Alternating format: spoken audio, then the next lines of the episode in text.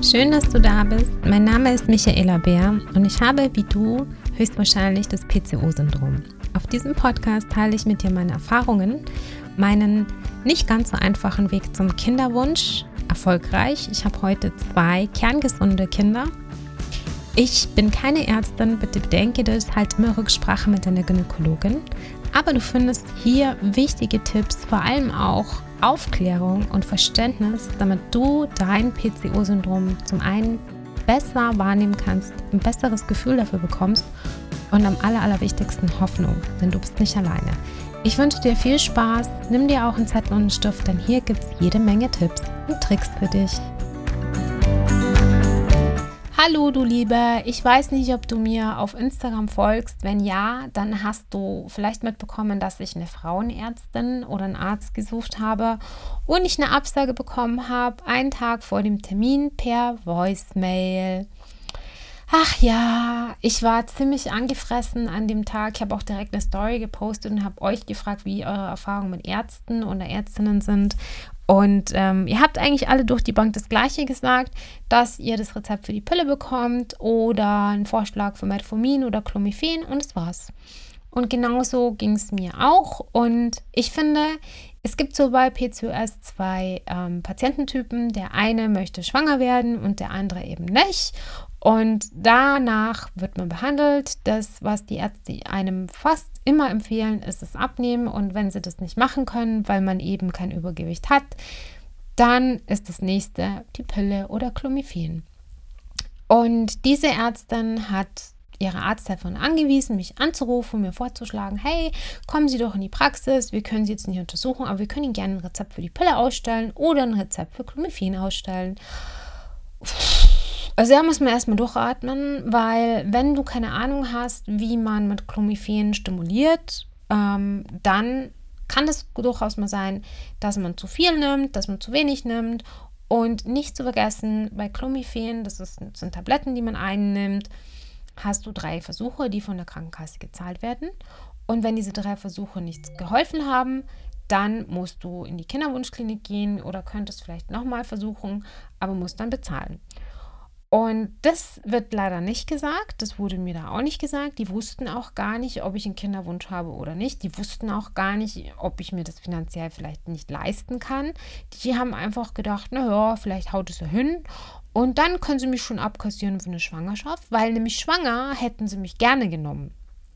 Und da sage ich mir, okay, äh, da geht es nur ums Geld. Ich suche allerdings eine Arztpraxis, natürlich, die müssen alle Geld verdienen, aber die mich tatsächlich behandeln möchte, wo ich tatsächlich hinkommen darf. Und bei Clomiphen ist es schon relativ gefährlich, wenn man es einnimmt und man weiß nicht, ist der Eisprung jetzt, ist der Eisprung nicht, habe ich zu viel ähm, genommen, habe ich zu wenig genommen. Das ist so ins Blaue rein und ich kann überhaupt nicht verstehen, dass Frauenärzte sowas vorschlagen, ohne die Patientin anzuschauen. Also da war ich schon ein bisschen perplex. Ich habe eine sehr gute Freundin, die war lange Zeit Arzthelferin und ich habe ihr so ein bisschen erzählt, wie meine Erlebnisse waren, meine abenteuerlichen Erlebnisse, eine neue Gynäkologin zu finden.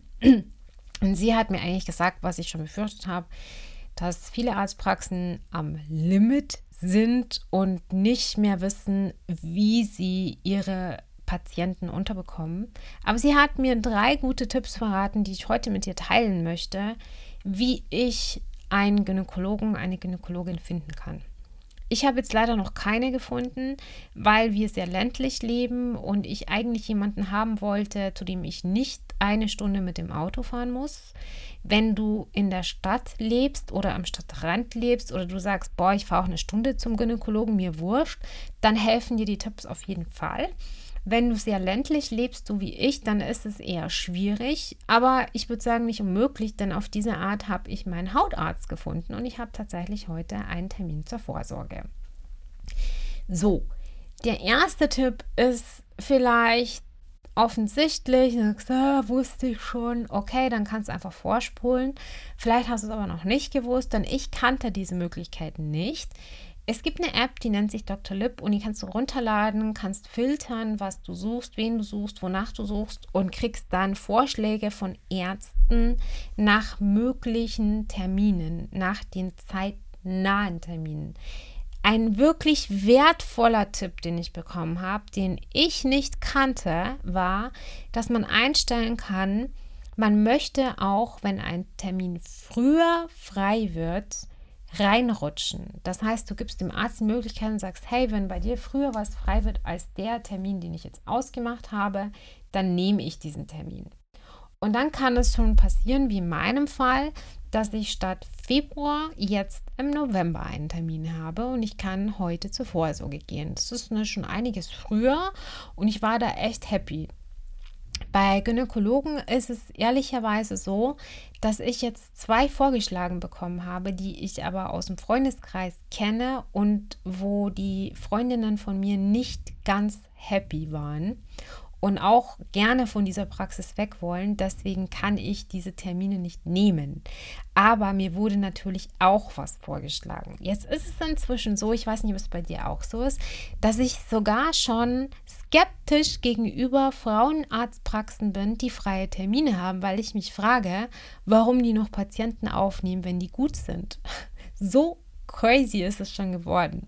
Naja, auf jeden Fall ist das eine sehr gute Variante, um an Arzttermine zu kommen. Wobei ich ehrlich gesagt sagen muss, dass der dritte Tipp, den sie mir gegeben hat, für mich persönlich ein absoluter Augenöffner war, weil ich das überhaupt nicht auf dem Schirm hatte. Und ich glaube, viele von euch denken da auch gar nicht dran, dass ein Frauenarzt auch in diese Kategorie reinfällt. Aber wir wollen erst mit dem zweiten Tipp. Der ist total easy, nämlich du gehst auf Yameda und schaust dich da mal um nach Gynäkologen, nach Frauenärzten, kannst auch hier filtern und kannst dir hier Praxen anzeigen lassen, die Online-Termine freigeben. Was ich auch ganz cool finde, ist, dass du einen Umkreis einstellen kannst und dass du nach Versicherungsart filtern kannst. Vielleicht hast du das Glück und bist privat versichert und kannst dann eher noch zu einem Arzt gehen. Es gibt auch Ärzte, die nehmen auf, wenn du sagst, du möchtest privat abrechnen. Das kann man auch machen, wenn du es jetzt besonders eilig hast oder du sagst mir egal, Hauptsache ich habe einen Arztbesuch, ich zahle es auch privat. Ist auch eine Möglichkeit. Ich weiß jetzt ehrlich gesagt nicht, ob es da eine App davon gibt. Ich benutze das als Desktop-Variante und nur so als ähm, kleiner Hinweis. Ich empfehle hier Sachen aus eigener Erfahrung. Ich bekomme jetzt keinen ähm, keine Provision oder irgend sowas oder einen Code habe ich jetzt auch nicht oder so. Das ist ja alles kostenlos.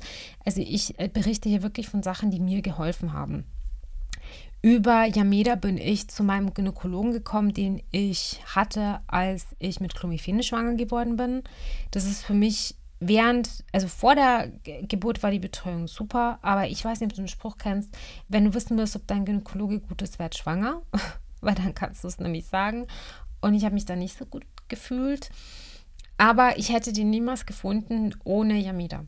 Das muss ich tatsächlich sagen. Das ist jetzt schon eine ganze Zeit her. Ich weiß jetzt nicht, ehrlicherweise, wie toll das aktuell funktioniert. Ich habe es das letzte Mal benutzt vor vier Wochen und das ist immer dasselbe. Wenn du auf dem Land lebst, kriegst du eigentlich immer die gleichen Vorschläge und das ist ein bisschen schade. Bei der Dr. Lip App habe ich jetzt den Radius ein bisschen vergrößert und da habe ich jetzt gestern gesehen, da kamen zwei in Frage, wo ich ähm, auch Rückmeldung habe, wie es da so ist in der Praxis und vielleicht nehme ich einen Termin sogar wahr und probiere das jetzt einfach mal aus. Die dritte Variante ist eine, die ich tatsächlich nicht kannte und auf die bin ich gekommen durch meinen Ehemann. witzigerweise hatte der vor einem halben Jahr ein ähm, Problem, das er beim Orthopäden lösen wollte und hat auch sich umgeschaut nach freien Terminen, gab es überhaupt nichts. Und dann hat er über die Krankenkasse einen Termin beim Orthopäden bekommen. Und dann habe ich gedacht, okay, wenn die Orthopäden vermitteln, vielleicht vermitteln die ja auch Frauenärzte. Und dann habe ich bei der Krankenkasse angerufen, habe gesagt, ich suche einen Frauenarzt. Die hat mich gefragt, welchem Radius. Die hat mich gefragt, ob es irgendwelche besonderen Wünsche gibt, ob ich schwanger bin, ob ich Schwangerschaft plane, im Kinderwunsch bin, ob ich eine Hormonsprechstunde brauche oder eine Mädchensprechstunde, egal. Ja, also sie hat mich alles Mögliche gefragt. Und dann läuft es bei unserer Krankenkasse so ab, du bekommst den ähm, Termin eingestellt. Die rufen in der Praxis an oder schreiben Mails. Ich weiß nicht, wie es funktioniert. Ich glaube, dass die sich irgendwie schriftlich mit denen auseinandersetzen. Die haben einen Pool von Praxen, die ihre Verfügbarkeiten dort präsentieren und einfach sagen, hey, ja, wir haben Zeit, wir sind da. Und dann senden die meine Daten an die Praxis. Der Termin steht bei denen drinnen und ich muss gar nichts mehr machen. Ich kriege eine Erinnerung per Mail und in der App.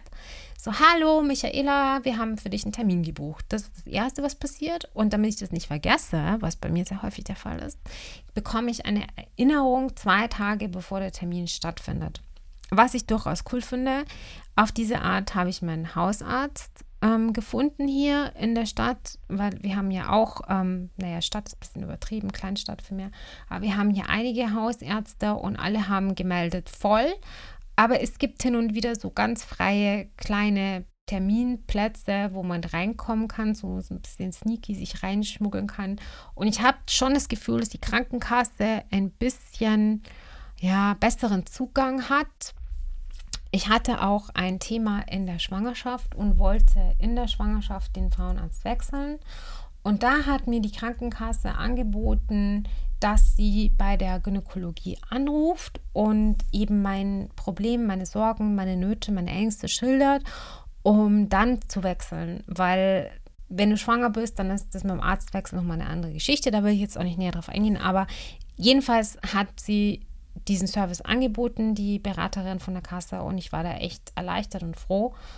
Und das kann natürlich auch übernommen werden, wenn du ähm, PCOS hast und du sagst, ja, du hast hier sensible Themen und du kannst ihnen das sagen, dann ist es bei meiner Kasse so, dass sie das möglicherweise auch anbieten, je nachdem, wie viel Zeit sie haben. Aber den schriftlichen Service kriegt man in jedem Fall und ich finde das eine super gute Lösung. Ja, jetzt habe ich dir ein paar Möglichkeiten vorgeschlagen, wie du an Ärzte kommst. Ich habe, glaube ich, in der ersten Folge schon mal ein bisschen erzählt, worauf ich achten würde. Ich will jetzt auch gar nicht zu sehr wieder darauf eingehen. Da kannst du gerne die erste Folge nochmal anhören. Ich kann nur sagen, dass man ein Team braucht.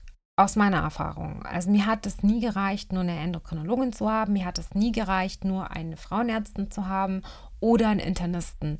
Ich habe diese drei. Ich gehe im Wechsel zum einen oder zum anderen, weil ich mir die Hormone angucken lasse, weil ich schauen will, wie sind meine Nährstoffe, muss ich die Ernährung umstellen, esse ich gerade wieder ein bisschen einseitig, kann ich was machen, damit zum Beispiel mein Vitamin B-Wert ein bisschen besser wird oder habe ich einen Vitamin D-Mangel, sollte ich ein bisschen öfter rausgehen an die frische Luft, in die Sonne wie sieht meine Schilddrüsenwerte aus? Muss ich die wieder einstellen oder sind die im Moment gut? Sind die im Moment schlecht? Wo stehen wir da? Also das sind Sachen, die möchte ich schon regelmäßig wissen, damit ich erstens nicht blind irgendwelche Vitamine nehme. Ich nehme die auch nicht durchgängig, sondern ich nehme sie immer nach Bedarf. Das heißt, ich mache tatsächlich diese Untersuchungen, um zu wissen, ob ich es brauche oder ob ich im Moment mit der Ernährung, mit der Bewegung, mit dem Aufenthalt draußen gut zurechtkomme. Und ähm, ich habe gerade festgestellt, dass hier einige Geräusche im Hintergrund sind. Ich hoffe, es stört euch nicht. Aber ich weiß gerade nicht, wie ich es ausschalte. Tut mir leid. So ist auf jeden Fall mein, äh, meine Herangehensweise. Nicht zu vergessen, ich habe eine Therapeutin noch. Das heißt, insgesamt habe ich, wenn ich jetzt die Heilpraktikerin dazu zähle, glaube ich, fünf Leute, mit denen ich regelmäßig im Austausch bin. Und wenn ich eine Ärztin suche, dann habe ich so eine Liste von Sachen, die mir wichtig sind. Einfach nicht, weil ich so Ansprüche habe, sondern weil ich selber gerne aussuchen möchte, wen ich daran lasse. Und du darfst nicht vergessen, dass der Körper von dir wirklich ein heiliges, hohes Gut ist letztendlich. Und ja, ein Frauenarzt besonders intime Dinge mit dir bespricht. Und vor allem, wenn du einen Kinderwunsch hast mit Blick auf eine mögliche Schwangerschaft und eine spätere Schwangerschaft, ist es ganz, ganz wichtig, dass man ein gutes Vertrauensverhältnis hat. Es ist ganz, ganz wichtig, dass du dich da wohlfühlst. Und es ist ganz, ganz wichtig, dass du das Gefühl hast, okay, ähm, du kannst dich auf einen Arzt verlassen, weil manchmal denkt man selber nicht an selbstverständliche Dinge. Und ja, wenn du schwanger bist, dann wirst du merken, dass du anders drauf bist und dass deshalb vielleicht Sachen, auf die du super viel gibst, hinten runterfallen. Und wenn du dann keinen Arzt hast, der dran denkt, dann ist das immer nicht so gut. Ich will dir ein Beispiel geben. Ich hatte in meiner Schwangerschaft eine Ärztin, der sofort klar war, dass ich zum großen Blutzuckertest gehen muss, weil auch wenn ich keine Insulinresistenz habe, bei PCOS Mädels es passieren kann, dass der Schwangerschaftsdiabetes trotz Supergewicht ausgelöst wird. Einfach hormonell bedingt. Das kann sein, das muss nicht sein. Die Wahrscheinlichkeit, ich weiß jetzt das nicht in Zahlen, aber die Wahrscheinlichkeit ist da.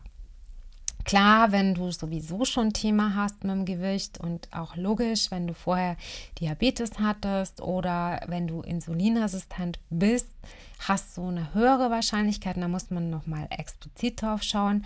Aber sie hat gesagt, im Anbetracht vom PCOS und meinem Alter, ich war da 30, sollten wir diesen großen Blutzuckertest machen in der Schwangerschaft. Und es gibt aber Ärzte, die lassen das gerne hinten runterfallen, die sagen, der Kleine reicht aus zum Beispiel oder die vergessen es einfach und sprechen es gar nicht mehr drauf an. Du hast auch nichts gemerkt. Erst werden die Symptome anfangen. Dann. Und dann kann es sein, dass es halt ein bisschen spät ist. Muss nicht stimmen, passieren, um Gottes Willen, aber es kann sein, dass es einfach zu spät ist. Und dann ist Druck. Ja, da muss schnell eine Lösung her. Und das finde ich immer nicht so schön. Und man denkt da einfach auch nicht dran. Und das finde ich schon wichtig, dass man eine Ärztin hat, die da mitdenkt, die, bei der man keine Nummer ist, sondern die genau weiß, hey, die und die Sachen fallen an, die und die Vorgeschichte gibt es und darauf muss ich einfach gucken. Das sind so Dinge, die sind mir unheimlich viel wert und da schaue ich einfach drauf. Aber ich habe so eine Liste mit einem Haufen Sachen und wenn es euch interessiert, könnt ihr mir gerne schreiben, dann mache ich daraus entweder einen Beitrag oder eine Podcast-Folge oder was auch immer. Aber ich hoffe, dass dir die Tipps erstmal geholfen haben, dass du da was mitgenommen hast, dass du deine Arztsuche hoffentlich ein bisschen klüger als ich angehen kannst und dann nicht so viel auf die Nase fällst wie ich. Ich habe dann nämlich einen ganz schönen Rattenschwanz an negativen Erfahrungen hinter mir. Aber man muss immer positiv denken. Ich denke, der nächste wird's. Und ähm, ich wünsche dir erstmal einen wunderschönen Tag. Ich würde mich total freuen, wenn du mir eine positive Bewertung hinterlässt, weil dann erreiche ich natürlich noch mehr Frauen, die PCOS haben und kann mit noch viel mehr in Austausch kommen und viel mehr aufklären. Ansonsten können wir uns gerne auf Instagram verbinden, wenn du Lust hast. Und wenn du eine Frage hast, gerne privat schicken als DM oder ich packe dir auch meine Kontaktdaten hier in die Show Notes und wir hören uns bald wieder. Mach's gut, deine Michaela.